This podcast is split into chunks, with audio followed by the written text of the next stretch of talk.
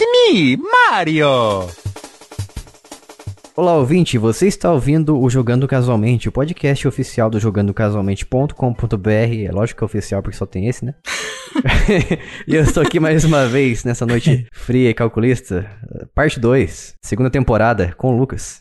e aí, galerinha do YouTube? Estamos aqui no friozinho, aquele friozinho calculista com a calculadora do Nintendo Switch. Gravando de boina aqui na cabeça, com meu sobretudo preto, Oi. meus olhos azuis O louco, isso já é e o mentira. meu cavalinho, Que? passando pelas esquinas escuras de Londres. Também com a gente aqui, mais uma vez, a Game Designer e a Borg. Bu. E olá, pessoas. Novamente o Jason desanimado Pois é, ele ainda não gosta de mim. pra é falar da Bia De novo, então, de novo, ó.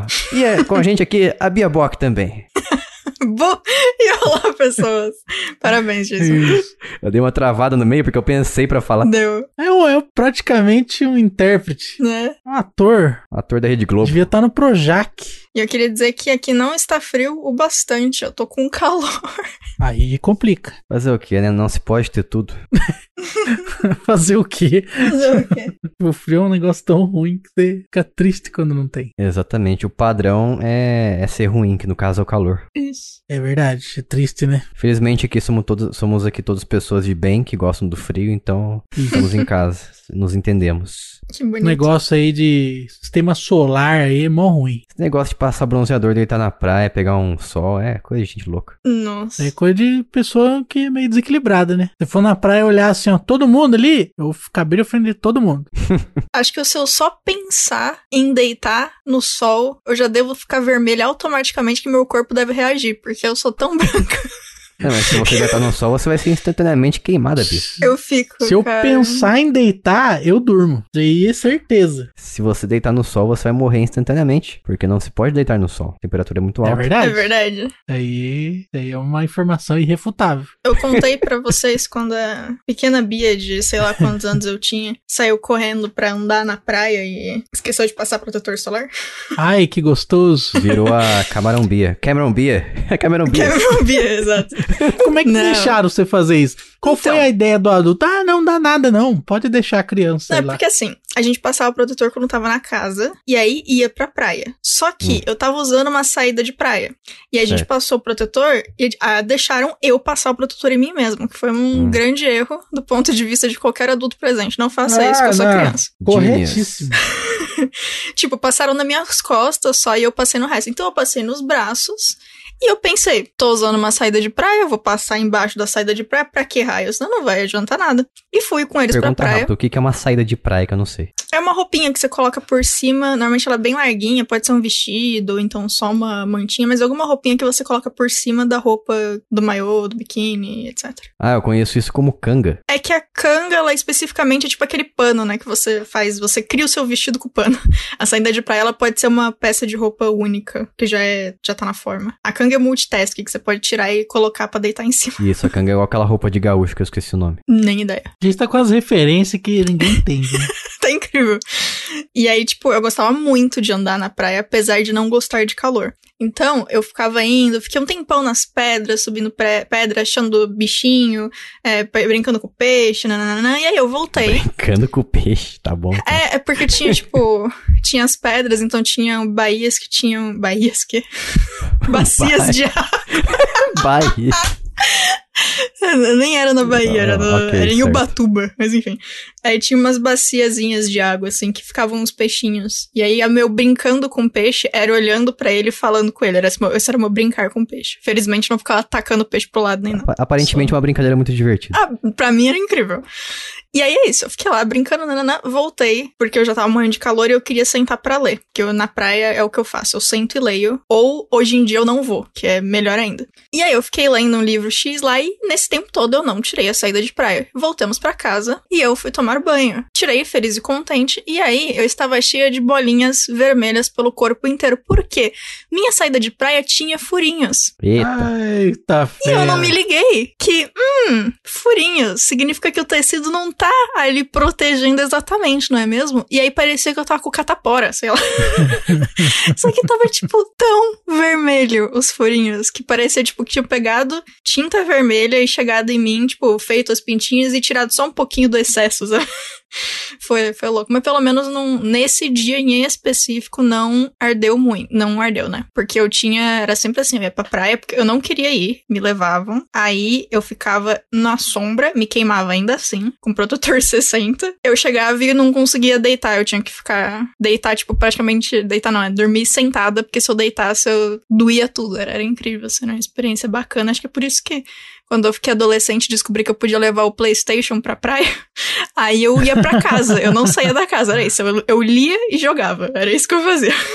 Eu fazia exatamente a mesma coisa. Quando eu tinha que ir pra praia, eu- a minha, minha missão era levar um console qualquer lá e deixar na casa. Isso. A gente sempre ficava na casa da minha avó, que ela tinha lá. E eu fazia de tudo pra não ter que sair de casa pra ficar jogando. Daí minha mãe ficava insistindo, falando, não, mas vamos, a gente veio até aqui pra você ficar jogando videogame. Eu falava, é, exatamente. Nossa, eu vim aqui pra isso. Não É. vim pegar sol. Como você adivinhou, né? Isso nossa, aí. não. A, a minha mala de praia era o jogo e muitos e muitos livros, mangás e HQs. Mais do que roupa. Porque era o que eu ia fazer. Na minha mente eu ia chegar lá e ia ficar lendo. Porque o que mais que eu vou fazer no raio da praia? Tostar? Não dá, desculpa. Parabéns pra Bia. você que gosta, mas eu não consigo. Isso aí, sejamos racionais. Mas é isso, gente. Se vocês forem pra praia em algum ponto depois que a pandemia passar, é. Porque agora não dá, né? Vamos combinar. Os senhores passem protetor solar e se tiver com uma saída de praia que tenha furinho, não usa ela, né? A menos que você tenha passado protetor solar em tudo, que dá ruim, tá? Fica aqui o meu. Apelo A minha emocional. dica, o meu apelo a todos vocês. Muito bom. E antes de irmos para a nossa pauta de hoje, faremos o Jogando com a Sua Mente, que a Bia também vai fazer o favor de nos explicar, nos explicar-nos o Jogando com a Sua Mente. O que, que significa? Nossa, que gramática boa, hein, Jason? Nos explique-nos. Isso. Para nós. Isso, só melhora. o Jogando com a Sua Mente é uma brincadeira que fazemos aqui em que uma das pessoas da banca, nesse caso o Jason, vai trazer um jogo misterioso, dar Uh. dicas e vamos ter que adivinhar que raio de jogo é esse. Vamos lá então para o Jogando com a Sua Mente, que é o meu.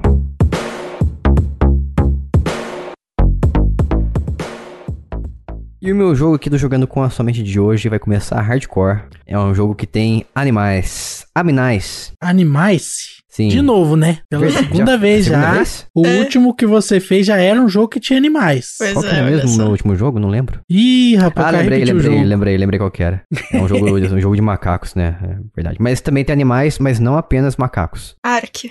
Tem vários animais. Sempre vou testar Ark quando tiver animal. Ark, incorreto. É. Animal Crossing.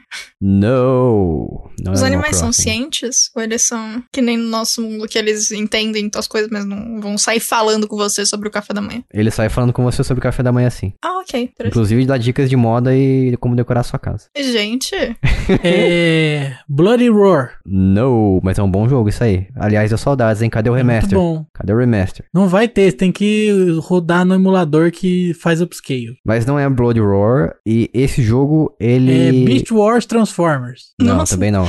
Ó, mais uma dica então, hein? Esse jogo, ele foi criado a partir de uma outra franquia. Uma outra franquia que, por sinal, é bem famosa. Então é um spin-off. É um spin-off, a gente pode dizer que é um spin-off sim. Sim, senhor. Bem ok. colocado. Tem bichos criados ou é tudo bicho que existe no nosso mundo? São bichos existentes no nosso mundo real. É o Chocobo Racing. Não, não é Chocobo Racing. E Chocobo não existe, pô. É, então. Acabou de falar. Acabou de perguntar Ah, não a dica sei. aí. Bem que eu queria. As- assim, o incrível. Jason ele costuma mentir nas dicas. Então a gente É já verdade. ignora algumas pra ver. Não, não é assim também. Não, veja lá, veja bem. Veja lá, veja bem. Olha lá, olha, aqui, ali. olha ali. Bacana. Olho no gato, olho no peixe. É. Deixa eu ver. Tá ruim, achei que vocês tinham mais cultura. Cultura gamer. Que isso, cara? Vocês não são gamers de isso. verdade. Eu não tenho nem currículo gamer. Currículo gamer. Nem renovou a carteirinha? Deixou vencer. Não vai poder conduzir o, o Xbox mais. Nossa. Mais dicas, vamos lá então. Ó, mais dicas. Esse jogo tem um modo história que faz com que eu ache ele melhor do que o principal concorrente, um dos principais concorrentes dele da época. Da época? Interessante. É um jogo de época, hein? Igual as novelas da Globo.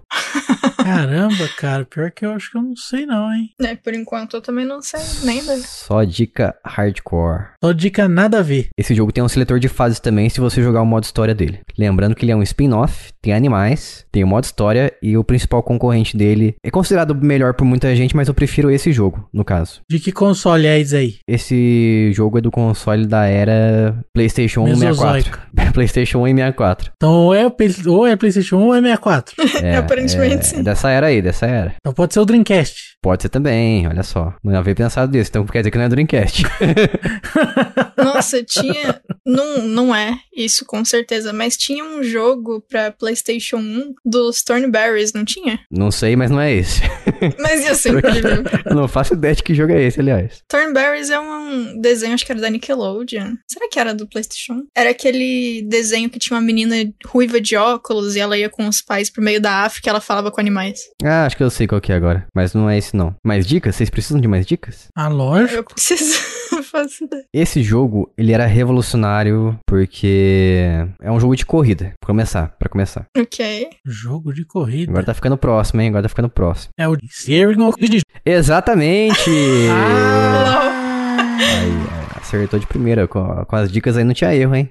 Falou 64 Play 1, lembrou na hora. Essa fera aí. Vamos falar a verdade, vocês não acham que esse jogo também é muito melhor do que o principal competidor dele da época? Ah, não, mas daí, né? Não é muito difícil, né? É isso aí, se você não sabe o jogo que a gente falou aqui, o jogo que eu trouxe pra eu jogando com a sua mente, fica até o final porque a gente vai, a gente sempre dá a resposta no final do podcast pra você ficar ansioso. A gente quer que você fique ansioso de propósito. Nossa.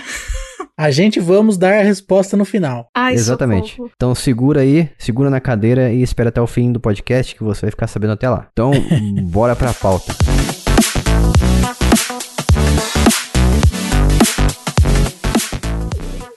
E estamos aqui hoje para falar de um dos maiores personagens de todos os tempos, um personagem transcendental, Um dos maiores personagens que, ironicamente, é pequeno, né?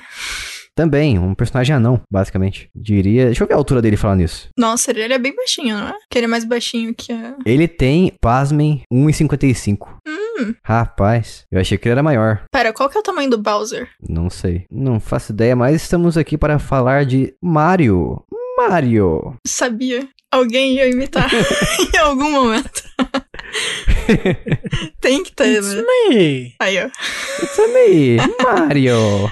Hello. Que por sinal, um dos meus primeiros jogos de Mario da vida foi o Mario 64. Hum, bom, muito bom. Enfim, estamos aqui para falar de um dos maiores personagens de todos os tempos. Como eu já falei, ele transcende as mídias. As pessoas conhecem ele em qualquer lugar que você apresente ele. Então, ele- ele- ultimamente eu acho que ele pode ser até comparado com os personagens da Disney, como o próprio Mickey Mouse. De tão famoso que ele é, acredito que ele seja até mais famoso do que o próprio Mickey. Ou estaria eu sendo muito presunçoso? Acho que não, acho que dá pra falar sim. Pode não ser verdade, mas dá pra falar.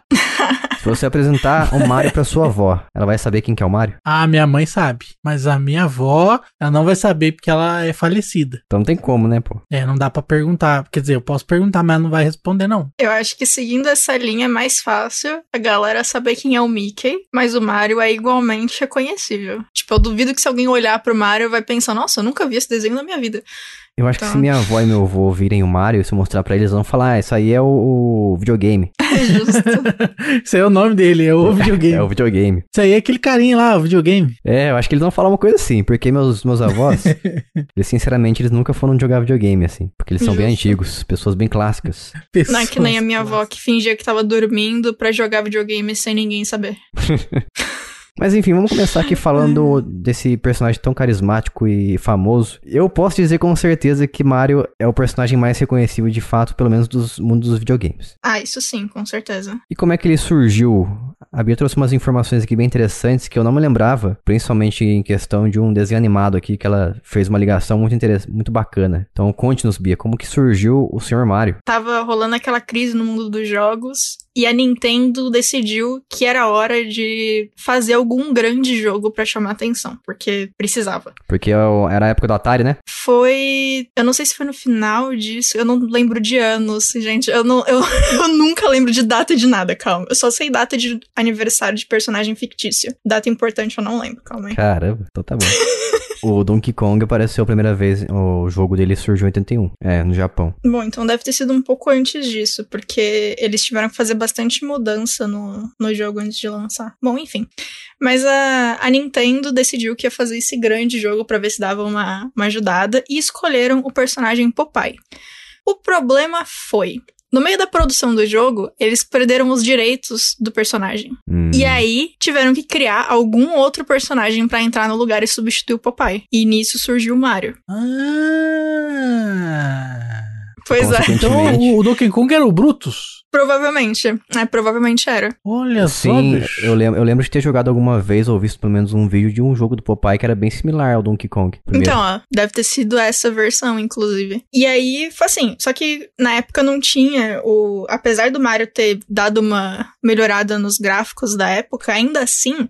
Tinha aquele problema que você tem aquela quantidade de pixels e tem que respeitar, porque pixel não é um negócio que, tipo, te permite tanta coisa assim, pelo menos na época. Então, a aparência do Mario veio porque eles tinham algumas quantidades X de pixels que eles podiam usar então, assim, o cabelo ia ser muito complicado. Então, tiveram que fazer um chapéu. O nariz e o bigode estão lá porque não ia rolar animar a boca dele, de jeito nenhum. E aí tacaram o bigodão e o narigão pra poder deixar ele ainda assim, tipo, é, interessante, mesmo se ele não mexesse a boca. Não daria nem pra ver se fosse animado a boca dele, né? O tamanho do pico. É, exatamente. Não fazer nem diferença. E aí, no fim, foi uma decisão boa, porque ele tem essa aparência super reconhecível. E apesar de, obviamente, ter tido mudanças ao longo do tempo, a base dele de aparência inteira tá ali no jogo do Donkey Kong, né? Então, parabéns pra galera da época que fez o design. Mesmo que eles estivessem des- desesperados pra fazer alguém no lugar do papai.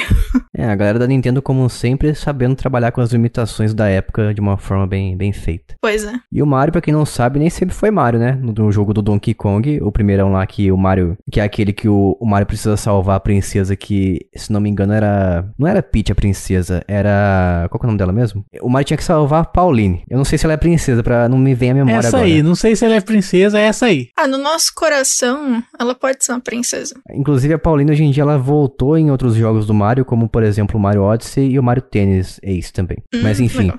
o Mario, ele nem sempre foi Mario, ele tinha o nome de Jumpman. Ele era um simplesmente um personagem genérico que você jogava ali, como a Bia falou, no jogo que era uma, uma reskin de Popeye. E você tinha que pular os barris que o Donkey Kong ficava jogando lá de cima em você, até você, você chegar na princesa e, consequentemente, com isso você derrotava o Donkey Kong. Então, Isso. Mario não tinha nenhum nome, era um personagem qualquer ali. Um Zé qualquer. Um Zé Ninguém. Usava um martelinho, que inclusive o martelinho também ele usou depois em vários jogos no futuro. Como, por exemplo, Mario Superstar Saga. Então, vários elementos que a gente viu no, na- no primeiro jogo de Mario, que o Mario realmente apareceu, a gente viu depois no futuro. Então, isso é bem interessante pegar essas referências aí do- dos primórdios da, da franquia Mario e do personagem em si. Sim. E a gente descobriu aqui, fazendo a pesquisa pré-episódio, que na verdade era pro Mario ser um carpinteiro. Pra, inclusive pra combinar com o que você tá vendo quando você vai jogar esse primeiro jogo do Donkey Kong. E aí, no fim, ele acabou virando, como todos sabem, um, um encanador. Mas aí, ó, ele era. mudou de, mudou de. mudou de emprego, né? Porque acontece, as pessoas acabam, né? Saindo de um emprego do pro outro, e o Mario agora virou o. Trocou de o carreira. encanador, é o encanador mais bem pago do mundo, basicamente. Que nu- nunca resolveu um cano. Que nunca. É, pois é. Resolveu um cano? É, ué. Nunca Cano é consertou um puzzles, tem que resolver? Não, nunca consertou um cano. Exceto na, na introdução de Mario 3D World, que ele encontra um cano torto e conserta com o, o Luigi. Olha só, Incrível. Acabei de encontrar uma exceção aqui nessa história. Olha só. você se desmentiu. Acabei de me desmentir em menos de 30 segundos. Mas agora que a gente deu aqui uma breve passada na origem do Mario, e qual que é a importância do Mario, na opinião de vocês, pro mundo dos jogos e de forma geral? É, eu vou falar especificamente do, do primeiro jogo do Mario e não do Donkey Kong, tá? Porque foi quando Mario virou Mario, de fato. Mas eu acho que as coisas mais legais, assim, é primeiro, obviamente, os gráficos melhoraram muito. No Mario, é, você tinha aquele lugar todo bem mais colorido, né, do que os jogos anteriores. E um negócio que eu acho que deve ser uma das coisas mais legais, que é o fato de que a música foi pensada junto com as movimentações, junto com a movimentação da tela, a movimentação do personagem e dos inimigos. E eles tiveram o cuidado de, tipo, a equipe fazia música, colocava pra testar com o jogo. Se qualquer coisa não parecesse combinar, eles tiravam e refaziam. E uma coisa que eu acho bem interessante é que eles pensaram que, por exemplo, o pulo do Mario é um negócio que você vai fazer muito ao longo do jogo. Porque é um jogo de plataforma que você tem, é, que é side-scroller, né? Que vai, a câmera vai andando pro lado. Então você, obviamente, vai Acompanha ter o que personagem. isso. Então, assim, você vai ter que acompanhar também o- os níveis da, de ir pra cima e pra baixo nas, na cena, senão fica muito chato, né? Só ir pro lado. Então ele ia pular muito. E aí eles fizeram, ou tiveram o cuidado de fazer o som do pulo dar a impressão pro jogador que ele tava ajudando na música. Não assim, você não percebe isso quando você tá jogando de fato, tipo, você não tá jogando e pensa, oh meu Deus, como meu pulo está sendo muito bem visto junto com essa bela melodia. Mas assim, é, a sensação é que a, o pulo, o som do pulo faz sentido naquele ambiente musical. E acho uma coisa bem bacana que eles fizeram, que não acontecia muito, né? Então você tá dizendo que o pulo tem harmonia com a música. Exatamente. Hum. Que é sempre bom, e principalmente com um som que você vai ouvir o jogo inteiro, né? Porque quem nunca jogou uma fase de Mario que você fica pulando o tempo todo que nem um maluco? É, Mario e pulo são sinônimos. pois é. Tanto que tem uns jogos de RPG que as pessoas pedem pra ele, eu quero ver se você é o Mario mesmo, dá o seu pulo aí. Mas Parabéns. é que o nome dele é Jumpman. O que, que você espera que ele É faça? né? É, verdade. realmente, o, o É. original, né, o Jumpman. Uhum. Se ele não pulasse, ia ser muito triste. Aí teria um problema. Ia ser uma sacanagem com o coitado. É, e eu acho que um dos melhores exemplos do quão bom o level design de Mario é. É bem no começo, a primeira vez que você encontra o primeiro cogumelo. Porque assim, quando você tá jogando o jogo pela primeira vez, obviamente hoje em dia a gente já sabe o que, que é bom e o que, que é mal quando a gente vai pegar um jogo tipo Mario, tipo Sonic, etc. Mas a Uhum. primeira vez que você pega um jogo, você não tem esse conhecimento. E o jogo pode te apresentar essas coisas normalmente de duas formas básicas, que é texto ou falando, tipo te mostrando, pegando na tua mão e dizendo, amigo, cuidado que aqui tudo que é verde te mata, tudo que é pontudo mata, inimigo quando ele corre pra você, ele vai te bater e tudo que é roxinho e fofo você pode comer que dá bom. Tipo, ou isso. e aí acontece aquelas coisas que às vezes são muito chatas de você tá andando e aí o jogo para e aí aparece uma informação na tela.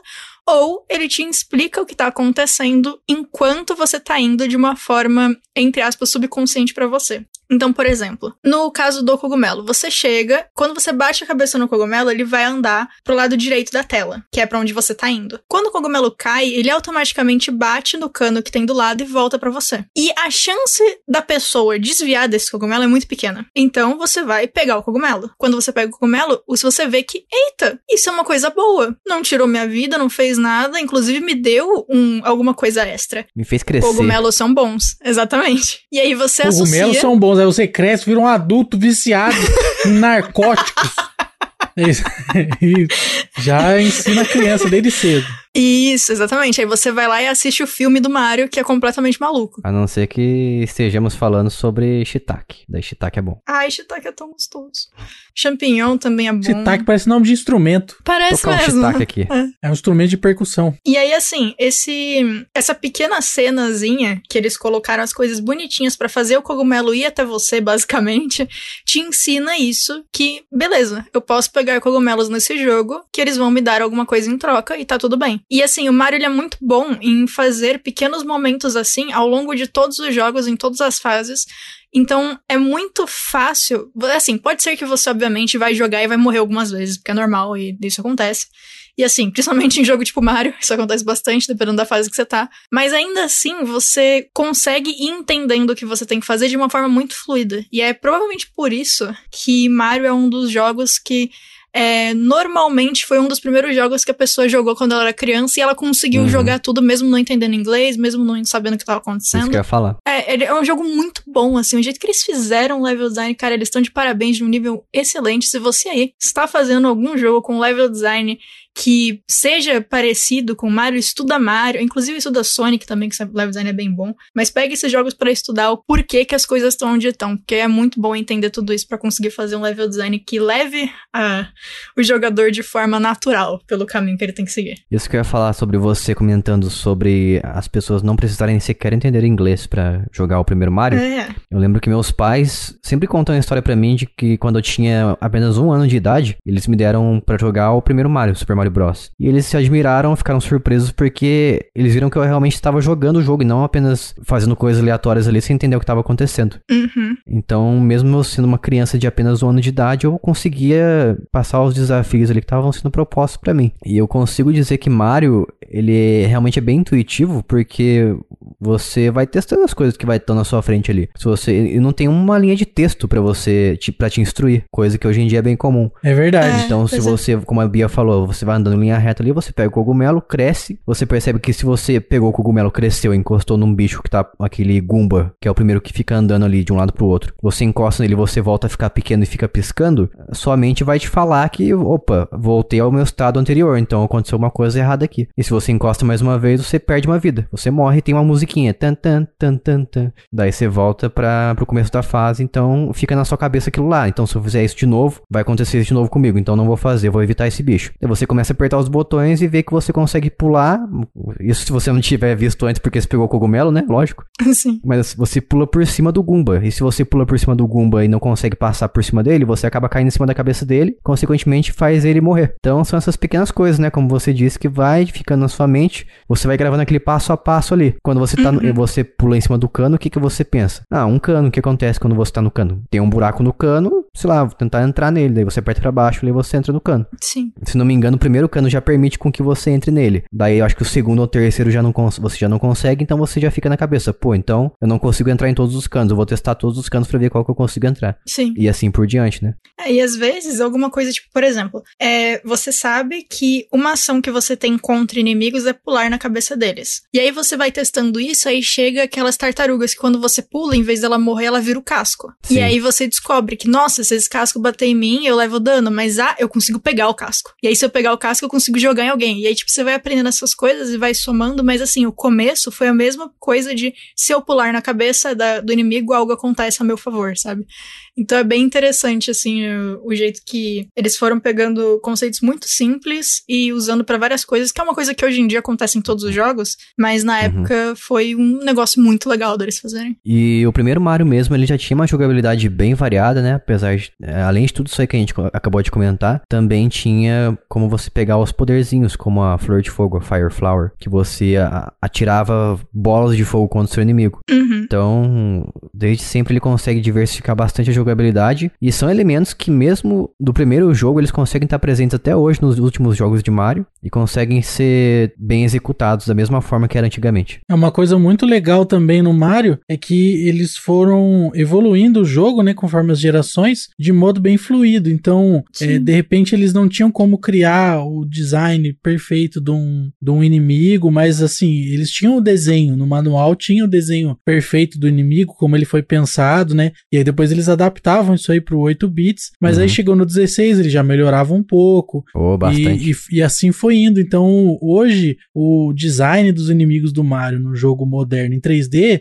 ele é o mesmo do que foi pensado no manual do, do jogo lá atrás, que você Uhum. encontrava o desenho do, do personagem completo, né? E é importante ressaltar também que pode parecer que muito óbvio para as pessoas que já conhecem essa história, mas o Mario 2 que a gente tem aqui, o Super Mario Bros 2, ele não é o verdadeiro Mario. Ele é, É uma mentira. Ele é um jogo chamado Doki Doki Panic, É. um jogo japonês que ele foi feito um- uma reskin, né? Todos os personagens e fases, elementos do jogo foi tro- foram trocados Uhum. pra que parecesse um jogo de Mario. E eu vou falar pra vocês que eu gosto muito de Super Mario 2, Super Mario Bros 2, e eu gosto mais dele do que o Mario de verdade, o segundo Mario de verdade, que é o The Lost Levels, que é um jogo terrível de difícil.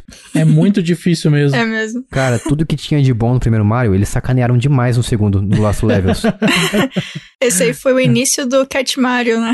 Nossa, pelo amor de Deus, pra começar aqui, você já vai naquela empolgação lá, vou pegar o cogumelo. Primeiro cogumelo que você já bate a cabeça, ele já é um venenoso. Pois é.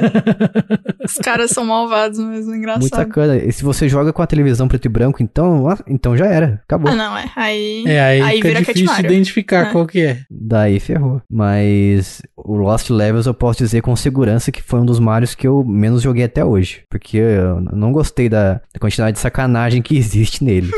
É, tanto é que é um jogo que ele, no, no comercial no Japão, ele foi divulgado como sendo difícil, sabe? Pra ninguém sim. ir sem, sem saber, entendeu? E aí, no, aqui no Ocidente, ele não foi lançado na época por conta disso, porque eles achavam que ia ser muito frustrante para as crianças que jogaram o primeiro Mario, que era mais fácil, chegar a um, de repente, muito difícil, do nada, assim. E aí eles achavam que as crianças não iam gostar. Uhum. Sim. E eu gosto muito mais do 2 também, porque o 2 o, o dois norte-americano, porque tem. Você pode escolher vários personagens pra você jogar. Você pode escolher a Princesa Princesa Peach, pode escolher o Luigi, o Toad e, e o Isso Mario. é bem legal mesmo. É, é bom Eu achava mesmo. muito divertido isso. Eu gostaria tranquilamente de um- uma versão remasterizada dele. Se bem que teve depois, né, a versão do Mario All Stars, que foi a coletânea. Mas eu acho ainda um jogo incrível o segundo Mario, mesmo não sendo Mario de verdade.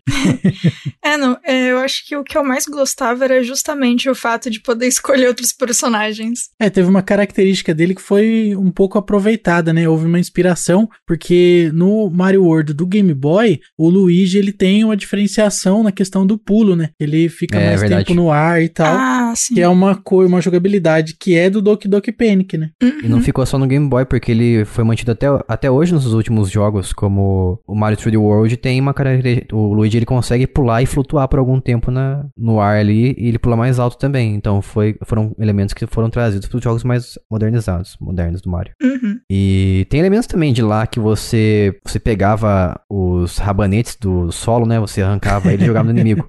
Uma mecânica que não tinha nada a ver com o Mario de forma geral. E se eu não me engano, ela também foi trazida para outros Marios mais novos, como acredito que no Mario Odyssey eu já vi o Mario pegando alguma coisa do chão e arremessando em alguém. Não lembro exatamente. Ou então foi no Mario Galaxy, eu não tenho certeza. Mas eu já vi isso, tenho certeza. Pode acreditar em mim.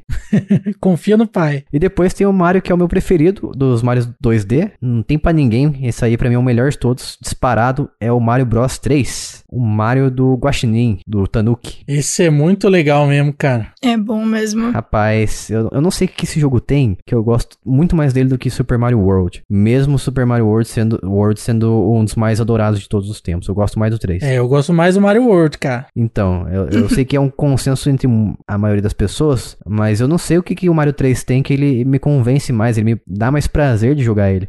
Não sei se as fases são mais curtas ou se elas são mais variadas, não sei dizer exatamente. Mas eu gosto bastante do mapa dele também, que tem um fator exploração ali bem legal, porque você consegue fazer. é, ele não é linear, você consegue ir mais de um caminho É, isso é bem pra, legal. fazer, Sim, pra ir pro seu sim. destino. É bem ba- bacana. E foi nesse Mario também que começou você explorar, sei lá, a casa do Toad, esse tipo de coisa assim, fase bônus ali pra você. E vários mundos temáticos também, né? Uhum. Sim, exatamente. E eu tenho uma pergunta pra vocês que você comentou sobre as fases serem muito diferentes, né? As fases de água do Mario, vocês gostam? Ah, odeio. Não, eu não gosto porque fica lento demais. Eu não gosto eu de acho que ninguém gosta, né, desse negócio. E se não me engano, eu acho que no Mario 3 tem um sapinho. Então daí você fica um pouco mais ágil. Ah, sim. Mas mesmo assim, eu não sei. A sensação de você estar embaixo da água é, é muito ruim. Eu não sei dizer. Medo de água.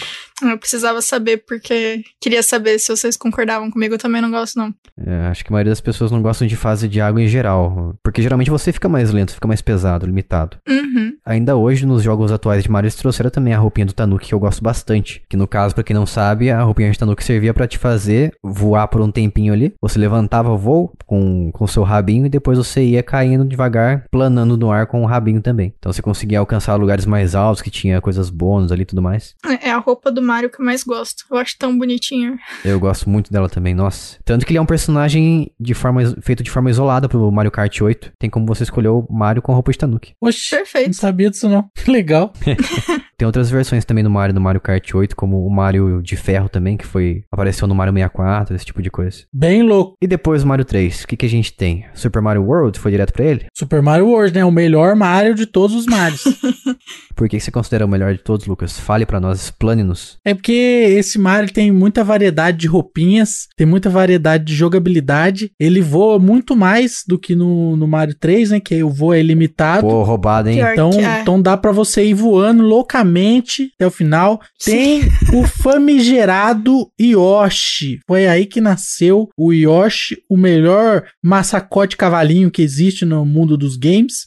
E ele ainda já veio com a inovação de ter Yoshi de várias cores. Que você Olha conseguia. Yoshi que tinha vários superpoderes diferentes. E o mais legal, obviamente, é o que tinha asa, que voava Sim, sim, sim. qualquer casquinha que ele comia saía voando. Isso aí permitia você acessar muito mais facilmente o caminho da estrela, que era também uma variação ali de caminho que você poderia tomar para terminar o jogo. Igual, não tão é, com tanta força, né? Mas você tinha a mesma situação do Mario 3, 2 e você tem vários caminhos pra você seguir. E é isso aí, por isso que é o melhor. Preciso confessar pra você que eu não lembrei da existência do Yoshi agora. Que Eita, isso, cara? Como assim? tadinha. Você eu pensei em Super Mario World, eu nem lembrei da existência do Yoshi, só lembrei porque você falou. Que absurdo. dó. Ó. Iria, iria passar batido. Você, Jason, é uma das pessoas que gosta quando você usa o Yoshi pra saltar mais alto e ele morre. É lógico, você acha que eu vou, vou morrer? Eu vou sacrificar o bicho. Ai, nossa, a primeira vez que eu vi uma tirinha disso, eu dei tanta risada. E aí eu nunca mais consegui jogar Mario sem rir. Toda vez que eu solto Yoshi, eu dou uma. Desculpe, No, Yoshi. no Mario World também você consegue. Tem uns blocos, né, coloridos que você consegue e, habilitar eles nas fases. Você tem que entrar num lugar especial que, em que você bate num bloco gigante colorido lá, com a respectiva cor dele. Daí você volta pra fase pra você utilizar aqueles blocos de alguma forma. Então é, é um tipo de fator replay que eles já conseguiram implementar ali. Sempre bom. Não, tem outra também. Quando você finaliza o jogo, mudam todos os sprites dos bonequinhos. Então o mundo fica totalmente diferente, fica modificado. E aí você pode jogar de novo as fases com inimigos novos. Não me lembrava disso. Caramba, mas você também não sabe nada de Mario, hein? Cara, a, única, a última vez que eu fechei Super Mario World foi quando eu tinha, eu acho que 12 ou 10 anos de idade. Justo. Caramba, faz tempo, hein? Faz, Faz um tempo. tempinho. Faz um- uma pernada aí já. Uma pernada. Quero nada. Sim, senhor. Não quer revelar a idade, né, moço? Não, eu vou fazer 28 esse ano. Ó, novinho ainda. Mas, essa, mas esse poderzinho, ó, os, os poderes que tem no Super Mario World, vamos falar aqui, que é o cogumelo, lógico, a flor de fogo novamente, a estrelinha que já era presente, tem o, os Yoshi, que a gente pode considerar que é um power-up, e tem também a capinha, que é a peninha, que você pega a pena e ganha uma capa, que não faz nenhum Uhum. sentido, mas beleza. Não faz Claro que mesmo. faz. Não faz, não. Claro que faz. Você tá. Você é um encanador que pega cogumelo e fica maior, que veste, veste roupa de tanuki e voa. Vocês estão preocupados com a capinha que você ganha quando pega uma pena? É isso e por que mesmo, que o produção. fogo é uma flor em vez de ser um foguinho? Aí, ó. Porque você tá no mundo da, da Não loucura faz do sentido Mario, nenhum mano. também. É o mundo do cogumelo, já, já diz tudo.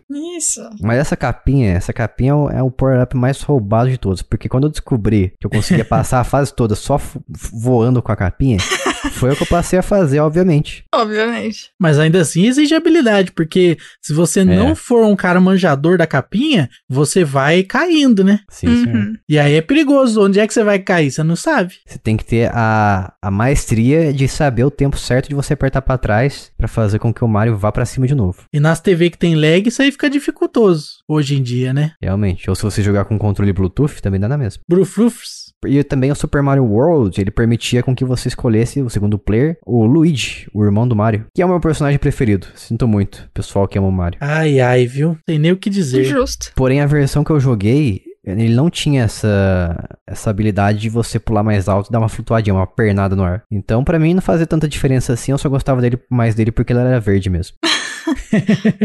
Era apenas um palette swap ali, trocava a cor, né? Isso. Uhum. A gente tá falando que é a primeira vez que você pode escolher o Luigi, porque tecnicamente o Mario 2 você não escolhe o Luigi de verdade, né? Porque não é Mario de verdade aquele jogo.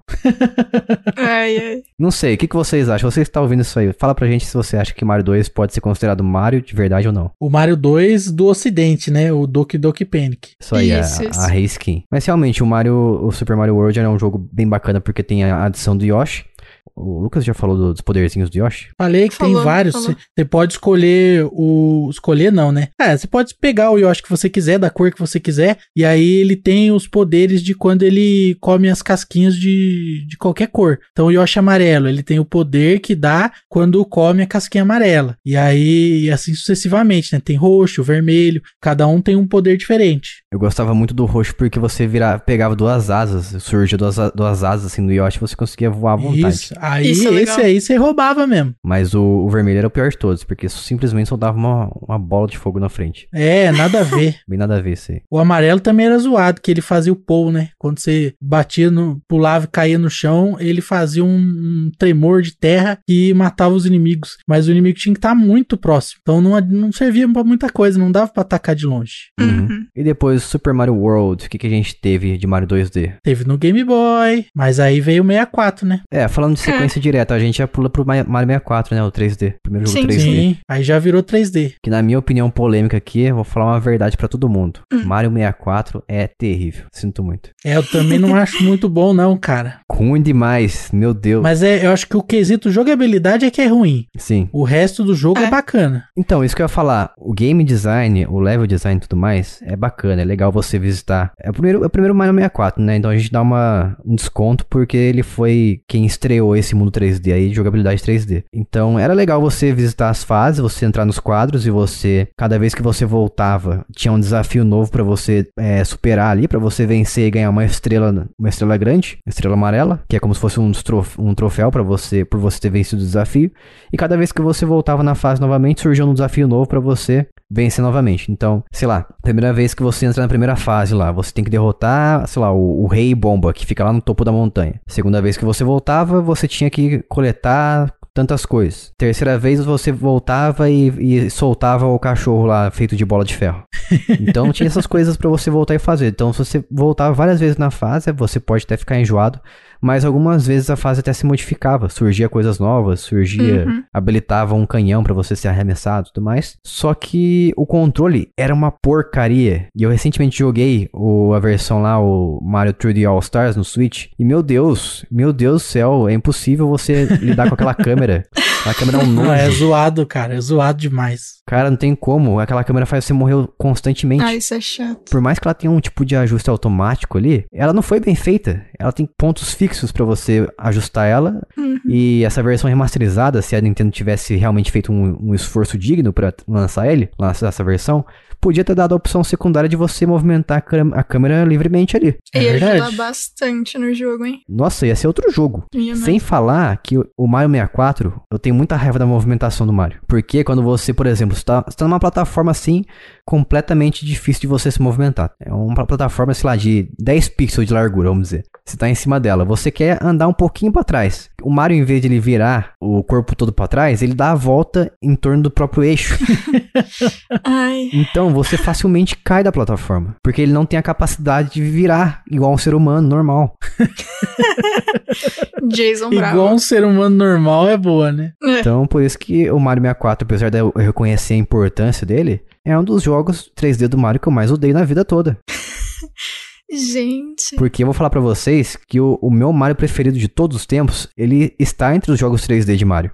Mas definitivamente não é Mario 64. Qual que é? O meu jogo preferido eu vou falar mais pra frente, pra deixar na eu, eu já sei, aqui. eu já sei. Sabe nada, sabe nada. É, claro que sei. Te conheço, Jason. Eu sei da sua laia. Então tá bom. Olha só. Fala pra mim, vocês dois, então, o que, que significa Mario 64 pra vocês? Vocês gostam? Vocês têm ódio também como eu? Eu nunca joguei, cara. Falar a verdade pra você. O quê? Porque nessa época aí eu tinha PC. Então eu estava desconectado. Estava desconectado dos consoles. eu tive o, o PlayStation 1, né? Mas por um breve período. E aí depois eu já fui para os computadores. E aí não voltei mais. Então aí isso aí me deixou desconectado. E como emulação de 64, é, até pouco tempo, se você for ver, ainda era um pouco pesado e tal. Meu computador Uhum. na época rodava até o PlayStation 1, mas o 64 ele não rodava. Então eu fiquei de fora, não experimentei. Assim, joguei um pouco só pra ver como era no, no Raspberry e tudo mais, usando o emulador, mas foi só pra conhecer mesmo. Então eu não cheguei nem longe do jogo, não cheguei na segunda fase, nem nada. Foi só pra conhecer mesmo. E no meu caso, o primeiro console da Nintendo que eu tive foi o 3DS. Então, toda, é, todo o meu contato com jogos da Nintendo no geral, antes desse momento, eram ou na casa de alguém, ou mais tarde foi na faculdade, quando de fato eu joguei jogos mais antigos. Então, o, o 64 eu tive a mesma experi- experiência do Lucas. Eu peguei um dia pra jogar pra ver como é que era, e aí eu fiquei, ah, nem, né? E aí hum, parei de jogar. e foi isso. Só aí, Mario 64, né? Foi tipo, ah, ok. Que a gente já tinha aprendido sobre na faculdade, aí foi tipo, é, o Uhum. professor tinha razão. É, tá não bom. é tudo isso, não. Tá bom. Seu professor falava mal de Mario 64? Não, ele falava, é porque a gente tinha que ver a parte técnica, né? Uhum. E aí ele falava que tinha outros exemplos melhores de 3D usado que na época eles fizeram, funcionou, foi bom, mas assim, não podia ter sido melhor. Então a gente já foi com quem, a gente não, né? Só eu não conhecia. Fui com a expectativa de que, hum, não vai ser tudo isso. Tudo bem. Que absurdo, como é que seu professor sobreviveu à cruzada nintendista? Ah, a gente não tava lá. É que nem, tipo. Obviamente, teve gente que entrou na minha faculdade porque a o linha de raciocínio foi: adoro jogar Mario, vou fazer joguinho, e não percebeu que era difícil. Tinha, mas essa galera saiu. Então, quem ficou, ou não, não tinha opção, fortes. ou ficou porque entendeu que vai ser um rolê, a gente não vai poder ficar é, defendendo o joguinho e ignorando que ele tá errado, senão a gente vai fazer os mesmos erros e vai se dar mal. Então, assim, tinha, tinha gente que era chata, obviamente, mas a, a maioria aceitava que as coisas tinham algum tipo de erro e tava tudo bem. É porque hoje em dia, né, eu brinco da cruzada nintendista, mas se você falar mal de Mario 64 pras pessoas, vão querer te crucificar. Não, e é zoado porque, assim, a galera não entende que você falar que, por exemplo, ah, eu acho que a câmera não é boa. É muito diferente de dizer, você não tem o direito de gostar disso. É muito diferente. Você pode gostar do que você quiser. é, você pode gostar Tá de Mario bem. 64, eu vou, eu vou continuar achando uma porcaria. tá tudo bem, gente. Relaxa, gente, é só um videogame. É só um joguinho. Take it easy, my brother Charles. É só um jogo ruim do Mario. Aceite. Pra pior que esse, só o Hotel Mario. Nossa. Mas, brincadeiras à parte, depois do Mario 64. ó, A versão do Mario 64 tem uma, uma forma boa de você jogar ela. Você adquirindo a versão de DS do Mario 64. É verdade. Porque eles ajustaram a câmera, ajustaram a movimentação, você tem um botão de correr e você consegue mexer pra trás e pra frente. Olha só. E ela é bem divertida porque você, você começa com o Yoshi, você não, você não joga com o Mario no início. Você tem que resgatar o Mario, tem que resgatar o Lu- Luigi e também tem que resgatar o Wario, veja só. Então, depois que você resgata eles, você consegue jogar com eles. É- Então é um jogo que ele pega tudo que tinha no Mario 64, aprimora e adiciona esse fator também de personagem selecionável aí depois que você libera eles. E cada um tem uma característica diferente. O Luigi ele pula mais alto, como a gente já falou aqui anteriormente. O Yoshi ele consegue planar no ar por um tempo, que ele, ele dá um gritinho no ar, um gemido. Ele plana no ar por alguns segundos. Também ele solta a linguinha dele pra pegar os, os bichos. O Mario é o Mario, ele tem os poderes básicos dele ali, que é pular. E o Wario eu não lembro o que, que ele faz. Tadinho. Mas é um jogo bem divertido, pra mim é a melhor versão de- do Mario 64. Eu acho que eles deviam. Eu acho que essa que devia ter vindo pelo menos junto com o Mario 3D All Stars, que foi lançado ano passado. Eu até eu fiquei curiosa agora porque é, faz muito tempo que eu não jogo alguma coisa no 3DS que não seja The World Ends With You. E aí eu virei pra ver porque eu sabia que eu tinha algum Mario, mas é o, o 3D Land, não é o. Que é um excelente jogo, aliás. O É bem Land é maravilhoso. É muito, bom, mesmo. Foi uma nova era de Mario 3D. Porque Pois é. depois do Mario 64, a gente teve o Mario Sunshine, que muita gente não gosta. Eu confesso que eu joguei ele de verdade mesmo no Mario 3D All Stars, que foi que eu analisei ano passado aqui no, no, no nosso site, jogandocasualmente.com.br. Dá uma olhada lá no Mario 3D All Stars que eu analisei, veja o que eu achei de cada Mario. Obviamente falei ma- mal do Mario 64, mas o Mario Sunshine, ele, ele, ele tem. Eu sei por que, as pessoas não gostam dele, porque ele adicionou o Flood, que é um, um personagem barra maquinário que fica nas suas costas, como uma mochila. Ele serve pra você soltar jatos de água. Você pode usar esses jatos de água tanto pra planar no ar, ficar flutuando ali, ou então você consegue ati- atingir os seus inimigos com esse jato de água. O Mario continua pulando como sempre, mas daí, tem, daí o foco é muito mais no Flood do que qualquer outra coisa.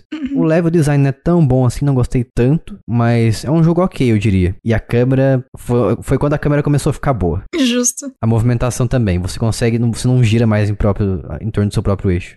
Eu gosto como o Jason tem coisas muito específicas que ele fica pistola.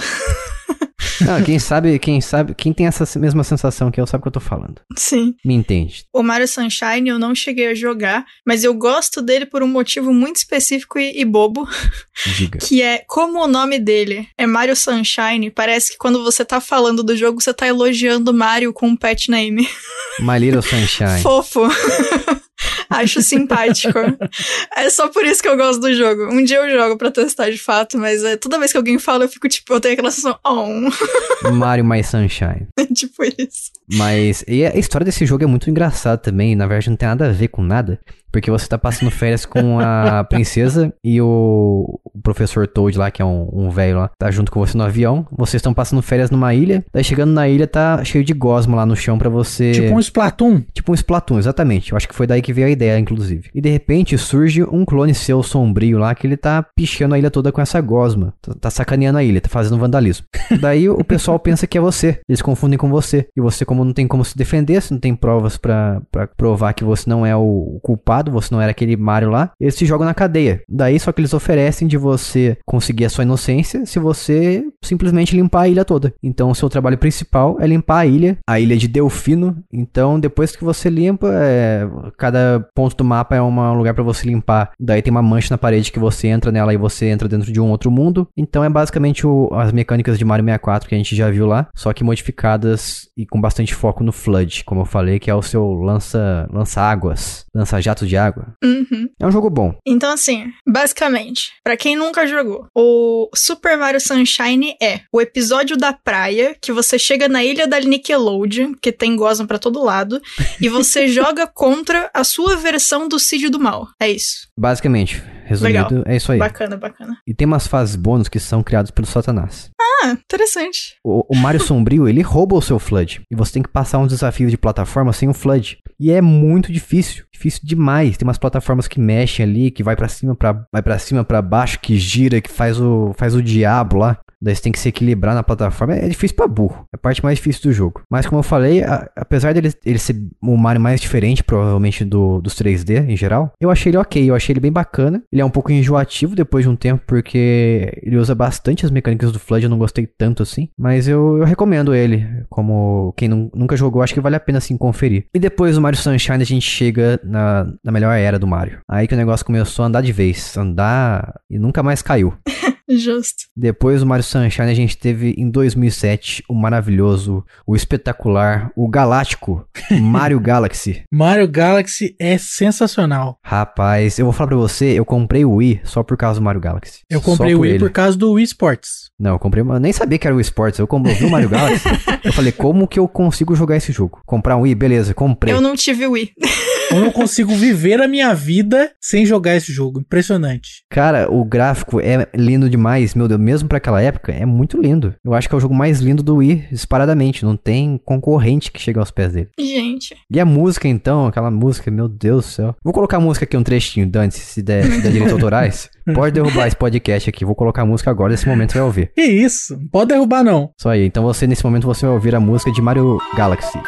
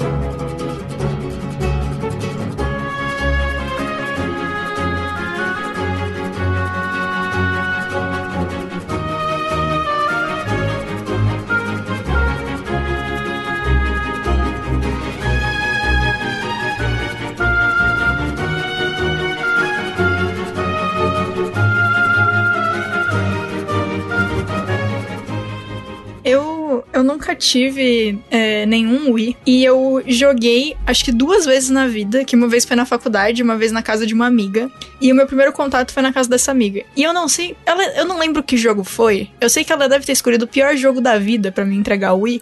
Porque eu nunca tinha tido contato com o console e ela me entregou um jogo que eu precisava dançar karatê, basicamente, pra jogar. Meu e eu, Deus. eu, eu parei, eu fiquei tipo, não quero mais. Eu tô me mexendo mais que quando eu danço. Eu não quero. Parou, tô. E eu nunca, eu fiquei na- muito muito tempo na minha cabeça que eu não vou jogar Wii. Esse bagulho maluco, se eu quiser, eu vou dançar break, que é melhor, sabe? Então eu nunca tive contato com o, o Mario do Wii por conta disso. Porque eu não quis comprar, e aí quando tinha na casa de alguém eu ia fazer outra coisa.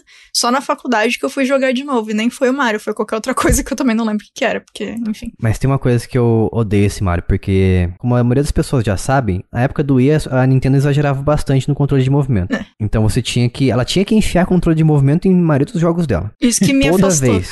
Nossa, toda vez. Pode não fazer sentido, mas vai lá e enfia o sensor de movimento.